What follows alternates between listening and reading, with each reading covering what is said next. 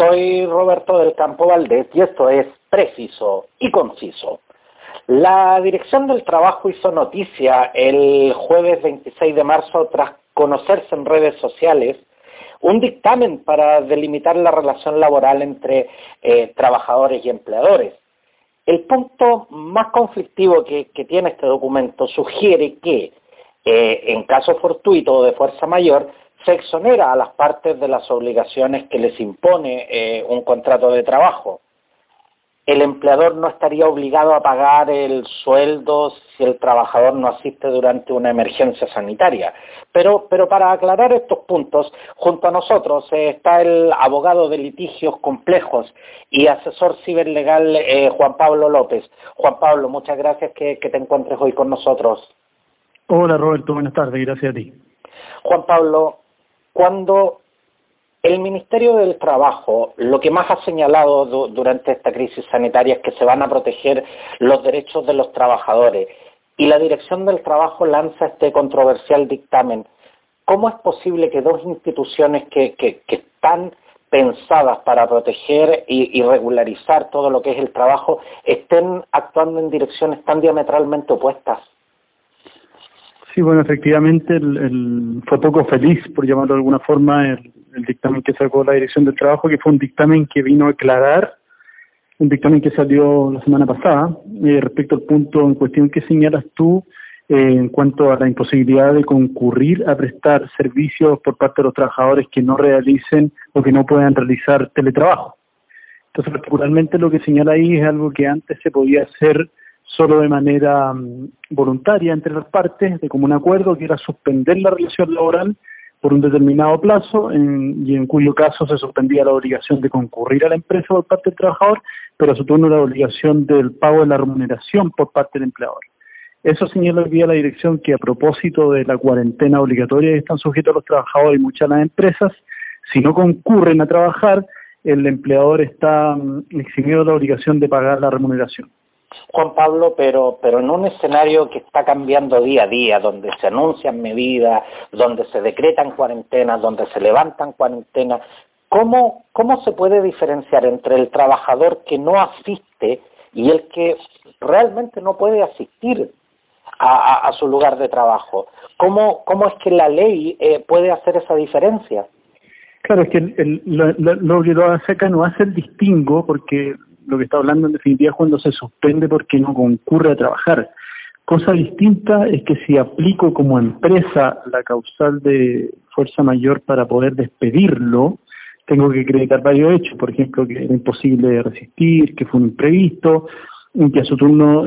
venía de una orden de autoridad como es la cuarentena que está obviamente dictada por parte del gobierno. Entonces ahí lo que muchas empresas podrían hacer es grimirse en esa causal para poder despedir precisamente como dices tú, la idea es que hubiera existido una coordinación, porque hoy día el gobierno está tratando de sacar algún tipo de bono, una ley especial para poder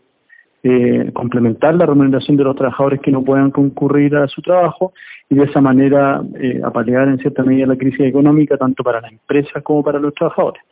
Pero ocurre eso, son cosas distintas, es decir, el no ir implica que no te van a pagar los días que no pudiste asistir. Otra cosa es que puedan invocar la causal de caso fortuito fuerza mayor para echarte a la empresa. Y en ambos casos, señala la parte final del dictamen, la Dirección del Trabajo, esto va a quedar entregado a, los juzgados laborales para poder dirimir las contiendas porque esto es caso a caso, eh, es casuístico en definitiva,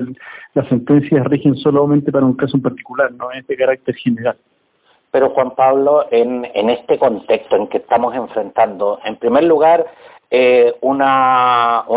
cuarentena en, muchas localidades, estamos enfrentando una emergencia eh, sanitaria y, por qué no, o sea, estamos enfrentando en definitiva una pandemia mundial, o sea, o sea, ¿qué más caso fortuito de fuerza mayor se puede exigir que eso? No, claro, lo que pasa es que precisamente eso, por el caso fortuito, fuerza mayor habilitaría a la empresa para efectuar el despido sin pago de indemnización. Lo que se dice es que el caso fortuito fuerza mayor no sería aplicable en estos casos, primero porque la medida es temporal. De hecho, la,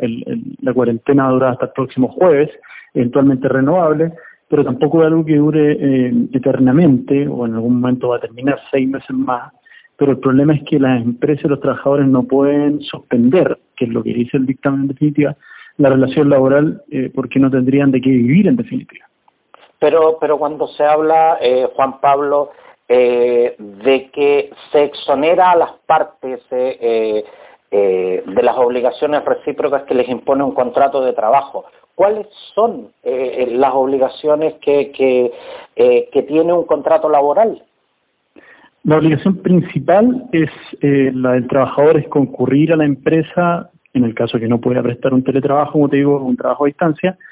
eh, a desempeñar su labor dentro de la jornada laboral y la obligación del empleador es el pago de la remuneración. Esas son las dos principales obligaciones que se ven suspendidas con esta medida. Juan Pablo, ¿y cómo un trabajador se puede defender en caso eh, de sentir vulnerados sus derechos? Porque tal como tú lo señalas, o sea, esto, esto es caso a caso pero en la generalidad, ¿cómo, cómo un trabajador, a quién tiene que recurrir cuando siente que, han sido vulnerados sus derechos? Claro. El problema acá que, se presenta es que si en la propia dirección del trabajo, que es, una parte de ella la inspección misma, eh, si yo quiero después efectuar algún tipo de reclamo porque no me pagaron durante esta semana que estuvimos en cuarentena y no pude concurrir, el empleador se va a basar en el no pago en el mismo dictamen de esa inspección. Entonces, por eso va a quedar entregado caso a caso, en definitiva, a, los juzgados laborales y el problema también que se presenta ahí, uno es que están suspendidas las audiencias hoy día precisamente por la cuarentena en los juzgados del trabajo, vienen con una carga eh, laboral fuerte de demandas producto del estallido social y esto va, a detonar una, una oleada de demandas además, entonces seis meses, un año más para que se puedan dirimir este tipo de conflictos, ese es el problema en particular y, tiempo en el cual el, trabajador perfectamente podría estar sin remuneración. Sí, o puede ser despedido en el caso que se invoque la causal caso fortuito fuerza mayor, que es aquello que está tratando de evitar el gobierno a través de este proyecto de ley, que no se puede aplicar la causal. Y obviamente con el bono eh, paliar un poco la medida de que no van a recibir remuneraciones. Pues claro, porque siendo siendo bastante eh, siendo específicos en definitiva, eh, si al trabajador lo despiden por esta causal no se le paga indemnización. Correcto, eso es lo grave de la causal, porque por ejemplo la causal necesidad de la empresa eh, sí tiene para indemnización, tiene que estar además bien invocada porque si no además tiene recargos legales que se llaman y, sube bastante la, la indemnización, pero a todo evento hay indemnización ahí. En cambio, lo que exonera al empleador la causal de fuerza mayor es precisamente el pago de indemnizaciones. Ahora, eh, Juan Pablo, eh, al conocerse este dictamen en, el, día jueves, eh, la CUT rechazó rechazó inmediatamente este dictamen y pidió que se, suspenda de manera urgente sus efectos jurídicos. ¿Se, puede, ¿Se puede hacer eso? O sea, lo que la, la Dirección del Trabajo lo que hizo fue, en cierta medida, interpretar algo que era de esfera privada entre trabajador y empleador, que era la, posibilidad de suspender la relación laboral de común acuerdo. Esa suspensión laboral no está tratada en la ley. Por lo tanto, si hay algún tipo de contienda por este hecho, tiene que ser necesariamente resuelto por tribunales. Y como te digo, es precisamente lo que señala la parte final del dictamen, que son los tribunales los llamados a conocer de las controversias que se produzcan por esto. Lo que va a pasar ahora es que la ley, a través de este proyecto de ley urgente que está sacando el gobierno para poder eh, ayudar a los trabajadores que están viviendo esta crisis, va a eliminar la causal, por tanto la ley está por sobre el dictamen y en ese caso el dictamen pasaría a ser en cierta medida letra muerta. Pero, pero Juan Pablo, eh, la, la, Comisión del Trabajo de la, de la Cámara de, Diputados presentó justamente, eh, eh, digamos, presentó un proyecto, un proyecto de ley para para, para, para dejar sin efecto en definitiva este, este dictamen y además está, está pidiendo la, la, renuncia de la, de la directora del trabajo, Camila, Camila Jordán. Eh, en, en, en, este caso en particular, eh, si, esto, si esto llega a término, eh, definitivamente este dictamen queda sin efecto, no, no, no tendría ningún efecto jurídico.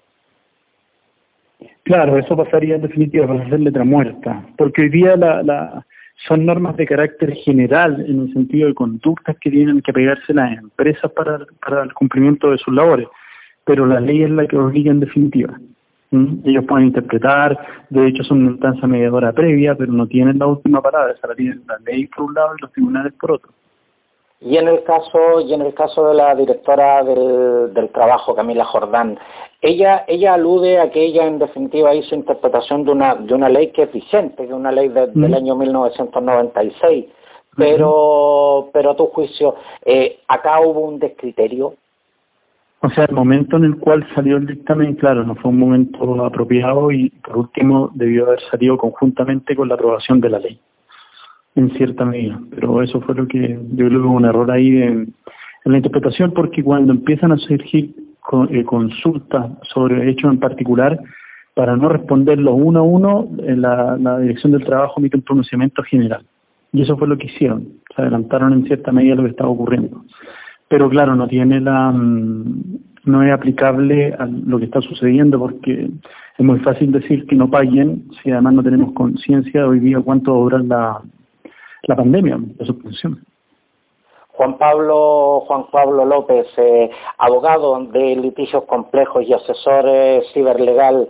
eh, quiero, quiero darte las gracias por, por aclararnos esta duda sobre un tema que, que la verdad es que, es que causó mucho revuelo en, en la opinión pública, en redes sociales y en, en, todas partes, digamos, donde, donde esto se discutió. Pero, pero en, estos momentos no puedo, no puedo dejar de, hacerte esta pregunta, Juan Pablo. En términos legales, ¿los costos de esta pandemia los van a terminar pagando los trabajadores? Hay una parte que sí, porque efectivamente lo que se dice es que se va a descontar eh, en algún momento desde el seguro de cesantía esta ayuda, pero también hay que esperar la inyección de recursos que va a hacer Hacienda en este proyecto de ley pero hoy día claramente la parte más débil y sobre todo el trabajador independiente, que es más precaria la situación que tiene, eh, claramente van a ser ellos los, más perjudicados. Muchas gracias, eh, abogado Juan Pablo López, por, por responder a nuestras consultas. Ya, pues, que esté muy bien, Roberto. Un abrazo.